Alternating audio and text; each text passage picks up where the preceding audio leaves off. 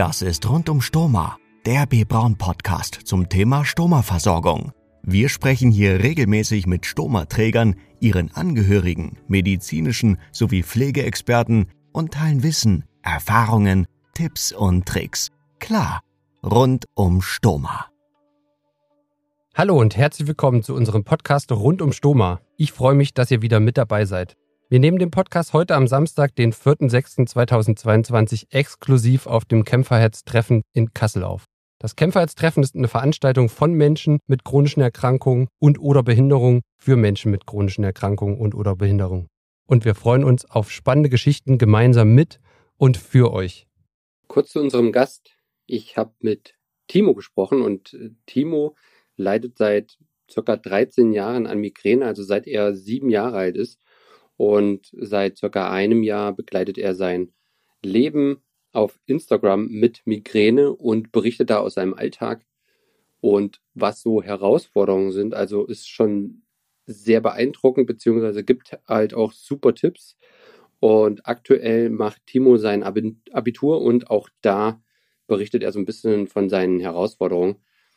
Ist ein sehr, sehr hörenswerter Podcast geworden, wie ich finde. Hat jetzt nichts direkt mit Stoma zu tun, aber ist generell ein sehr interessantes Thema, ähm, von dem auch sehr, sehr viele Leute in Deutschland auch einfach betroffen sind. Deswegen hört einfach mal rein. Folgt Timo auch auf Instagram unter Migräne-betroffen. Und jetzt wünsche ich euch viel Spaß mit dem Podcast. Rund um Stoma im Gespräch.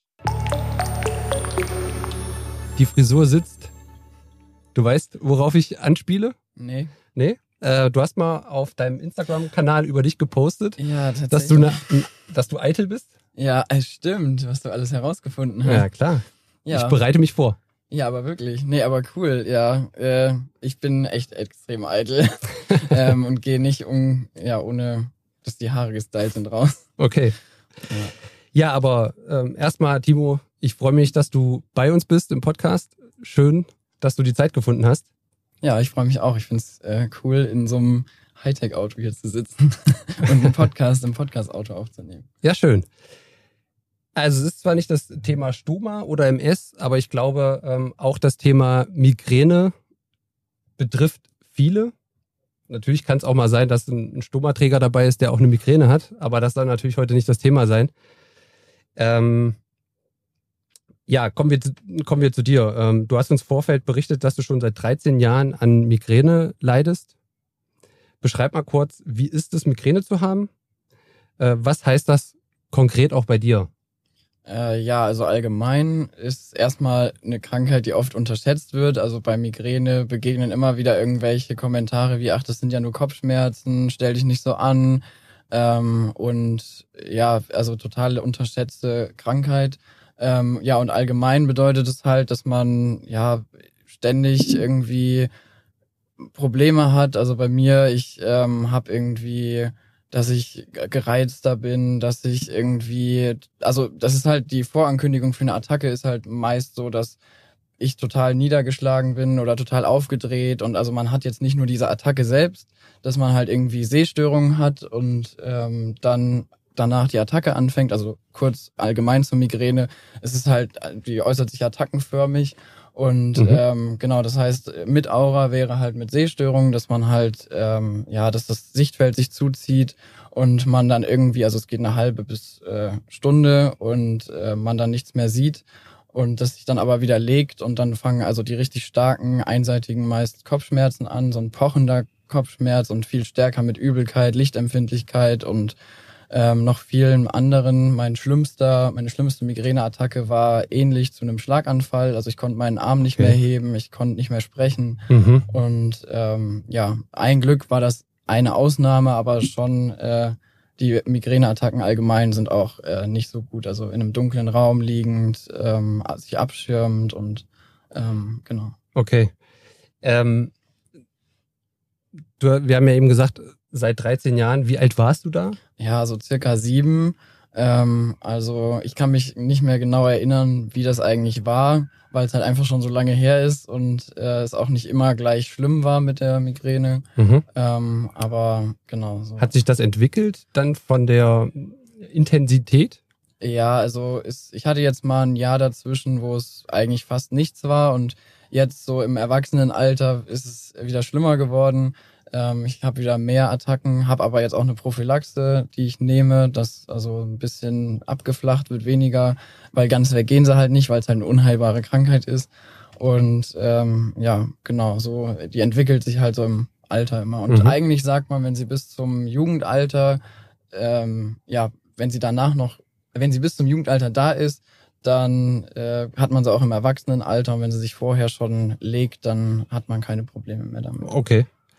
Äh, ja, du erzähl einfach mal, wie ist es überhaupt mit dieser Erkrankung zu leben? Was hast du vielleicht auch für dich äh, für Strategien entwickelt, um damit irgendwie umzugehen? Ne, das ist sicherlich sehr einschränkend irgendwie, aber ja. Ja, also ich, äh, ja, es, es fängt ja bei so Kleinigkeiten schon an, dass man irgendwie, dass man regelmäßig essen muss, dass man oder also ich habe für mich als Trigger festgestellt, dass ähm, halt regelmäßige Mahlzeiten wichtig sind, dass äh, ein gewisser Stresspegel, den ich aushalte, aber alles, was darüber hinausgeht, halt auch irgendwie eine Migräneattacke ähm, ja, triggert bei mir. Das ist bei jedem unterschiedlich und das mhm. heißt auch nicht nur, weil ich welche meide, dass ich dann nichts mehr hab ähm, oder dass ich da total sicher bin, dass es kein, dass keine kommt. Ähm, ja, es ist halt eine sehr ungewisse Krankheit, weil man halt überall so eine Attacke kriegen kann, egal wo man ist. Und bei mir persönlich sind halt die Sehstörungen die schlimmen. Also, ähm, dass man halt irgendwo im Nirgendwo ist und plötzlich das Sichtfeld zusammenzieht ähm, und man wirklich nur noch punktuell irgendwas sieht. Und äh, das war am Anfang sehr beängstigend. Und ähm, ja, an sich ist es halt leider eine Krankheit, die wirklich unterschätzt wird und da muss man sich halt ständig irgendwie ja rechtfertigen, vielleicht nicht, aber man muss halt sagen, ey, ich muss mich jetzt mal zurückziehen oder ich äh, habe nicht nur Kopfschmerzen, sondern es ist halt mehr und das ähm, ja. Wir hatten ja im Vorfeld gesprochen und du hast ja gesagt, du machst gerade äh, dein Abitur und hast da natürlich auch äh, viel Stress, hast ja da auch gesagt, dass du dich da ja auch gegenüber deinen Mitschülern irgendwie auch teilweise erklären musst. Hast du das Gefühl, da gibt es ein Verständnis oder wie ist das so? Ja, also ich musste mich oft auch bei Lehrern erklären damals, äh, also in der Mittelstufe und so, weil ich halt so oft Fehltage hatte und dann ist halt bei Mitschülern gewesen, ach, der hat nur keine Lust auf Schule, obwohl man von mir eigentlich weiß, dass ich keiner bin, der jetzt irgendwie ja keine Lust auf Schule hat oder der nicht ehrgeizig ist oder der gerne schwänzt. Ähm, und ja, es, es war schon immer ein Rechtfertigen und irgendwie erklären, weil es dann doch heißt, nur es sind nur Kopfschmerzen und ja, Grundverständnis, ich weiß nicht. Also, wenn man nicht unmittelbar was damit zu tun hat, dann ist es immer sehr schwierig, den Leuten das irgendwie zu erklären, dass es halt nicht einfach nur diese Kopfschmerzen sind, die man mal eben hat irgendwie, weil man zum Beispiel zu viel getrunken hat oder so, sondern dass es halt ja viel, viel intensiver, stärker ist und ein ganz anderer Kopfschmerz. Hm. Ich meine, du bist ja jetzt auch seit einem Jahr irgendwie auf Social Media aktiv. War das auch so mit ein Grund sozusagen, wo du gedacht hast, okay, ich muss da auch ein bisschen mehr Aufklärung betreiben, dass irgendwie vielleicht auch mehr Verständnis dann da ist? Oder was war so der ausschlaggebende Grund, warum du das dann auf einmal öffentlich gemacht hast? Ja, also es waren zwei Seiten, die für mich so wichtig waren. Einmal dieses, ähm, ja, dieses Verständnis dafür schaffen, also weil in meinem Umfeld halt sehr viel Unverständnis in der Schule halt äh, geherrscht hat, aber auch irgendwie so ein bisschen meine Erfahrungen mitgeben und anderen zeigen, ey, das ist doch gar nicht so schlimm. Und das war so eine Art, ja, Therapie hört sich blöd an, aber so dieses, es gibt nämlich wahnsinnig äh, viel Feedback und, und Motivation, wenn man dann hört, ey, ich lieg auch gerade um, ähm, ist doch nicht so schlimm. Hier, also nicht nur ich bei anderen, sondern auch die bei mir, wenn ich gerade total traurig bin und äh, ja, die zweite Attacke hintereinander irgendwie hab. Und ähm, ja, das hat mir so viel wiedergegeben, dass ich echt froh bin, dass ich diesen Schritt gegangen bin, weil ich früher nicht so, ja, weil ich auf meinem privaten Account einfach gar keine Bilder von mir gepostet habe und da immer sehr mhm. zurückhaltend mhm. auf Social Media war und ähm, ja, das gibt mir echt viel zurück. Gibt es auch mal negative Kommentare? Also ja, ich hatte jetzt eine Erfahrung, die ja schon auch persönlich äh, war. Also da war vielen Beleidigungen. Ich hatte so Fragesticker, da ähm, wurden also wirklich direkte Beleidigungen reingeschrieben. Man denkt drüber nach, aber eigentlich dadurch, dass man so viel positives Feedback hat, ähm, war das dann nicht so wild. Ich habe da, bin da auch im Austausch mit anderen Migräne-Bloggern und ähm, wir haben darüber gesprochen und dann war es eigentlich auch wieder gut. ähm, an sich, man kriegt ab und zu von irgendwelchen Wunderheilern, um es mal so zu nennen, irgendwelche Nachrichten, die einem irgendwas aufdrücken wollen ähm, und sagen, ja, damit hast du nie wieder Probleme, aber das gibt es halt leider nicht. Und äh, das ist halt, ich finde es halt unfair, sowas ähm, ja anzubieten und da irgendwie Leuten einzureden, dass es da was gibt. Das schafft nur noch mehr Unverständnis und es ist halt einfach gemein, mit sowas Geld zu machen. Ja. Ja, ich glaube, Gegenwind, mit Gegenwind muss man wahrscheinlich rechnen, wenn man so einen Schritt wagt, so in die Öffentlichkeit. Aber da sollte man sich natürlich nicht beirren lassen. Ich glaube, das machst du auch nicht. Ja, genau. Man macht sich dadurch da immer angreifbar und ähm, ich muss sagen, ich hatte in der Grundschule und dann Mittelstufe auch viel mit Mobbing zu tun. Also dass äh, ich, ich halt ja viel Negatives erfahren habe und dann denkt man natürlich schon, soll ich jetzt in die Öffentlichkeit gehen? Ähm, wie ist das? Was erwartet mich da? Aber bis jetzt kann ich sagen, war es echt der richtige Schritt. Sonst, also so viele Kontakte, wie ich dadurch schon knüpfen konnte, ich wäre wahrscheinlich sonst auch nicht hier und mhm. ähm, das ist halt echt schön, was einem das zurückgibt.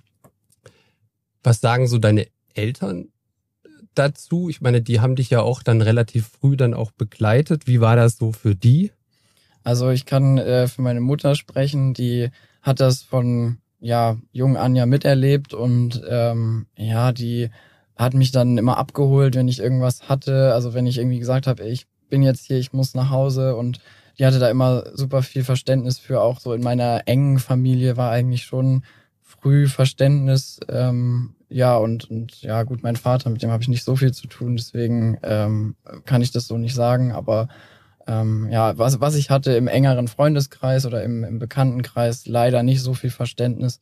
Auch von meinen Hobbys habe ich jetzt vor einer Weile mitgekriegt, dass da an einer Ecke nicht so viel Verständnis war, wie ich es mir hätte gewünscht. Und das, das ist dann immer wieder ein bisschen enttäuschend, wenn man da ständig ja so einen reingewirkt kriegt irgendwie, weil man eigentlich denkt, ist alles ja. gut und dann ja. doch nicht.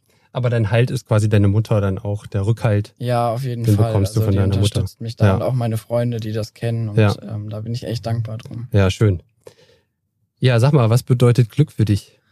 Glück, ähm, ja, also ich würde gar nicht sagen, also am, am besten wäre es natürlich, wenn man gesund wäre und irgendwie keine Probleme hätte, aber eigentlich ist Glück, ja, mit dem zu leben, wie man, ja, wie es ist und das Beste daraus zu machen. Also ähm, das hier würde ich schon sagen, es macht mich glücklich, weil ich so viele Kontakte knüpfen kann, so viele neue Leute, so viele Geschichten und ähm, das ist schön und das, ähm, ja, da, trotz dieser Krankheit irgendwie, worüber man auch berichtet, gibt einem das äh, so viel und ähm, natürlich gibt es Tage, wo es nicht so schön ist und wo man sich auch irgendwie, ja, wo man frustriert ist und äh, alles schlecht ist, aber ja, um jetzt alles nochmal zusammenzufassen, Glück an sich ist für mich einfach ähm, so gut es geht, zu, damit zu leben, wie die Situation halt ist und das Beste daraus zu machen und damit halt kleine Volkserlebnisse zu haben. Das ist, glaube ich, eine gute Einstellung und äh, da können sich wahrscheinlich viele ja eine Scheibe von abschneiden, beziehungsweise es ist, glaube ich, gut, das auch von dir zu hören, der mit so einer Erkrankung dann eben auch lebt. Was sind denn deine Träume und Ziele im Leben? Ja. Hast du welche? Ja, schon. Also ich möchte äh, jetzt bald dann studieren gehen und ähm, ja, es ist, also auf jeden Fall ist äh, Geld natürlich gut, aber am besten halt, dass man irgendwie Familie, dass man Freunde und dass man irgendwie, also hat, die einen unterstützen, die einen äh, akzeptieren und ähm, ja, mein Ziel ist da einfach tatsächlich ein bisschen ja, Erfolg, also ein bisschen erfolgreich Karriere ein bisschen zu machen, aber vor allem auch Familie und irgendwie da zu sehen, dass man mhm. ja glücklich wird. Schön. Was zeichnet dich als Kämpferherz aus? Ja, ähm, ja, dass äh, ich probiere mein, meine Motivation, meinen Ehrgeiz, mein meine Art weiterzugeben und äh, mich nicht unterkriegen lasse, obwohl ich auch schon äh, mehrere, ja, ich sag mal, Schicksalsschläge und mehrere Erlebnisse irgendwie äh, hinter mich gebracht habe. Äh, natürlich kann man das nicht immer so, aber man probiert halt das Beste daraus zu machen und ähm, einfach meine positive Art irgendwie äh, weiterzugeben und positiv zu bleiben. Klingt super. Ähm, jetzt nochmal so eine Special-Frage wenn du für eine Woche in einer großen Stadt deiner Wahl eine Plakatwerbung machen könntest, was wäre deine Message? Ja, ähm, lebe das Leben, denn du kannst es nur einmal leben. So, also so dieses genießt das Leben, denn du weißt nie, wie lange es dauert und du weißt nie, ähm, ja, du weißt nie, ob du nicht mal bereust, dass du nicht gelebt hast. Also einfach äh, das Beste aus dem machen, was halt gerade ist und äh, halt jeden Moment, wo es einem gut geht, mitzunehmen und da vielleicht ein bisschen motivieren, dass man nicht alles immer so schwer nimmt und vor allem, dass man halt auch lebt. Ich würde dir fast einen Punkt machen, weil es einfach genau. so eine tolle Message ist. Aber letzte Frage. Ja. Wie äh, läuft's beim Abi? Ja, also die äh, schriftlichen Prüfungen habe ich jetzt hinter mir. Ähm, die war eine sehr schwere Zeit, weil halt ständig Attacken durch den, Zug, äh, zu den zusätzlichen Stress. Ähm, die, da war halt, ich habe ständig umgelegen, war auch echt schlecht drauf, weil man dann halt nicht so leistungsfähig mhm. war einfach. Und das hat einen dann frustriert und auch wirklich runtergezogen. Und man hat sich ständig gesagt, ich schaffe das nicht und und so. Und ja, jetzt habe ich Ende des Monats noch meine mündliche und eine Präsentationsprüfung. Und dann bin ich hoffentlich durch, wenn das alles geklappt hat. Und dann ähm, ja, geht's hoffentlich studieren. Mal schauen. Ja, Timo, vielen, vielen Dank, dass du bei uns warst. Ich drücke dir natürlich ganz doll nochmal die Daumen für deine restliche Abschlussprüfung und ja, vielen Dank. Gerne, hat mir Spaß gemacht. Rund um Stoma Alle Podcast-Gäste und Folgen auf dem Kämpferheitstreffen findet ihr auf unserer Webseite bbraun.de slash stoma-podcast beziehungsweise auf den gewohnten Podcast-Plattformen unter rundum Stoma. Schaut auch auf unserer neuen Webseite bbraun.de slash stoma-patienten vorbei und bekommt ganz viele Informationen sowie Tipps und Tricks rund um das Leben mit einem Stoma. Und zu guter Letzt möchte ich euch noch darauf hinweisen, dass wir als Homecare-Versorger auch Patienten versorgen. Wenn ihr mehr darüber erfahren wollt, wer wir sind und was unsere Leistungen sind, dann schaut doch einfach auf bbraun.de slash homecare vorbei. Wir freuen uns auf dich, verpasse auch nicht die nächste Folge und abonniere diesen Podcast. Bis dahin, tschüss und bis bald. B. Braun. Sharing Expertise.